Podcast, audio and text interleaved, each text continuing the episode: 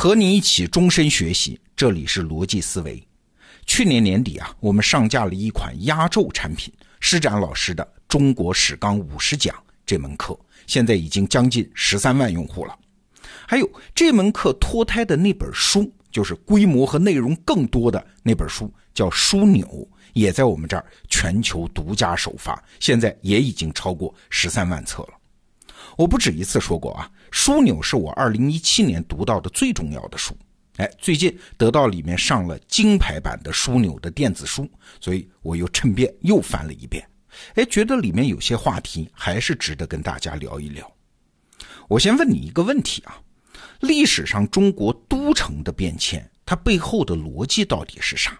哎，从长安到洛阳，从南京到北京，它为什么走出了这么个路线图呢？尤其是最后明清两代定都北京，哎，现在我们已经很习惯北京是首都了。但是细想一下，这个位置做首都其实是有问题的。首先，北京是在哪儿啊？那可是在长城边上。长城是中原和草原的分界线啊，北京可就是边塞啊。你看，在明朝的时候，只要长城一被突破，北京城就有被包围的危险。为什么一个大国要把都城放在这么危险的位置？这是一个奇怪的地方。我们再来算经济账啊，也不划算嘛。明清时期，中国的经济重心在长江中下游地区。啊，那几句话我们都会背了，什么苏湖熟，天下足；要么是湖广熟，天下足，那都是在南方啊。要把南方的粮食调运到北京是非常困难的，所以明清两代运河的漕运就非常重要，甚至为此还设立了一个封疆大吏的职位，就是漕运总督啊。也就是说，帝国首都是远在千里之外，拿着一根吸管就是运河了，在长江中下游地区吸取资源。哎，那他为什么不干脆省点事儿，干脆定都在南京呢？距离资源中心近吗？这又是一个奇怪的地方。你看，元朝定都北京，这个好理解啊，因为离蒙古人的老家近。但是明清两代皇帝沿用了这个位置。哎，这就要问一个为什么了。《枢纽》这本书里说，要回答这个问题，你不能光看北京，必须从更大的格局来思考中国历史的演变。什么是大格局啊？你看啊，一个国家的首都一般都处在这个国家的重心位置。请注意啊，这个重心不是说地图的那个几何图形的重心，而是这个国家的资源、人口、利益版图的重心。比如说，英国有庞大的海外利益啊，所以伦敦就处在国家版图的边缘，因为要个出海口嘛。而法国呢是个大陆国家，那巴黎就没有出海口，而且法国北部经济比较发达，所以巴黎就在法国版图的中线靠北一点的地方。那按照这个原理，我们再来看中国，也就是说，选定都城在哪儿，实际上折射了那个时代国家重心的变化。这个就叫大格局。好，我们带着这个视角，我们再来看一下中国都城位置的演化。周、秦、汉、唐这几个时代，中国的都城不是在长安，就是在洛阳。以前啊，我们看这个问题，看长安和洛阳，总是从地理的角度去分析。比如说评价长安，我们总说它位于关中，四面环山，易守难攻，在军事上有优势。而洛阳呢，位于黄河下游，水利资源丰富，四周土地平坦广阔，在经济上有优势啊！你看这两座城，一东一西，一个军事，一个经济。那定都选长安还是选洛阳呢？好像就看当时的政府看重什么，重军事就在长安，重经济就在洛阳。从周代到唐代，一直是这么交替博弈啊！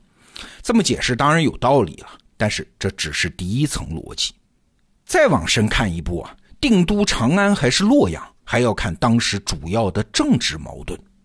你想啊，一个政权建立总要靠军人打天下吗？所以这叫军工集团，就是围绕在开国君主身边的那些老将和他们的家族。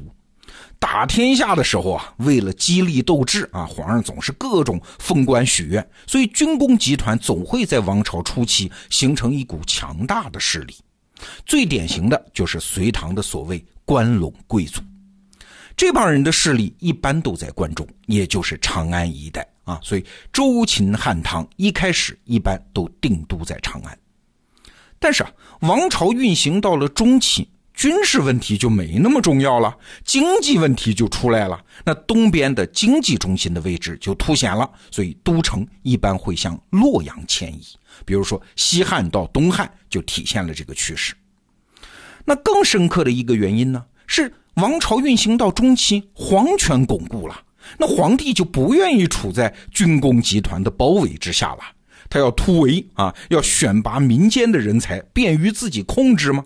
那民间人才在哪儿啊？一般都在东边，东边的中原才是经济中心呐。富家大户的子弟是官员的预备队嘛。那最典型的就是两个人，一个是隋炀帝，一个是武则天。这两个人当了皇帝之后，二话不说，第一件要干的事儿就是放弃关中本位，迁都洛阳，而且要发展科举。你看，迁都洛阳和发展科举这两个动作，你连起来看，它的意义就明显了，就是要摆脱关陇贵族，培养自己在东边的人才班底。所以你看，一直到唐代，中国地缘政治格局的矛盾，它都是东西两个方向的矛盾。所以都城呢，就在长安和洛阳之间摆动。但是啊，这个情况到了宋代的时候，就发生了彻底的变化。首先是因为印刷术的普及，平民子弟很容易就能读书了，知识大传播开始了。那皇帝在民间选拔官员的可能性可就大增啊，军工集团对于皇权的制约作用就小了嘛。宋明清三代都是文官政府，大多数大臣都是科举出身的文官，武将是很难进入中央决策系统的，政权和军工集团的矛盾就解除了。那还有一点呢，就是民间社会的那种豪族社会也结束了，中国进入了枢纽这本书讲的叫古代平民社会的状态，所以王朝就可以放心的定都中原啊，甚至放弃了洛阳，跑到距离大运河更近的开封啊。这个定都位置的演化，其实是主要政治矛盾演化的结果。但是啊，到了明清两朝，中国的重心又发生了迁移。或者更准确的说啊，中国的格局变得更大了。这个时候的中国已经从中原为主的王朝演化成了一个多元文明体系。我们就来简单的解释一下这个体系。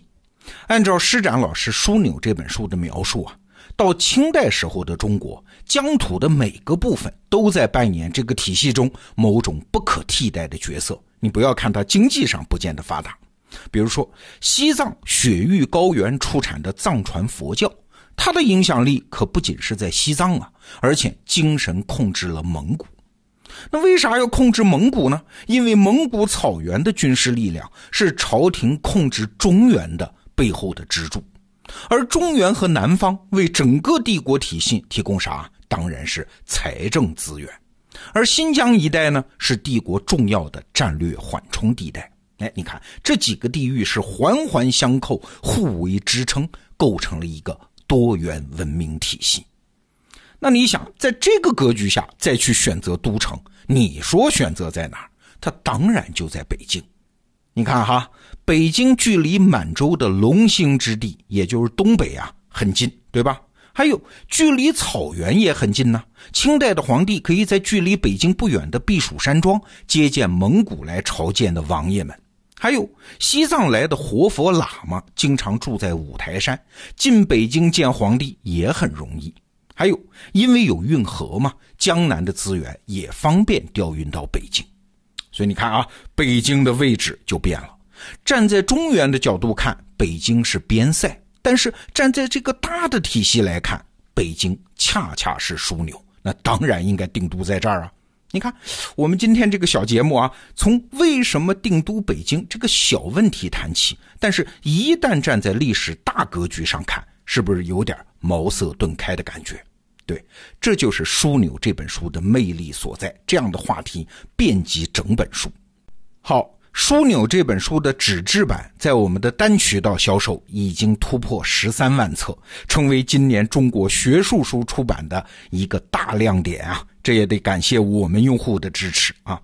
现在得到 APP 里的金牌版电子书也已经上线，在这个音频附属的文稿里，你可以找到这个电子版的购买链接，或者在得到的首页搜索“枢纽”两个字也能找到，推荐给你。明天我们继续聊这本书，明天见。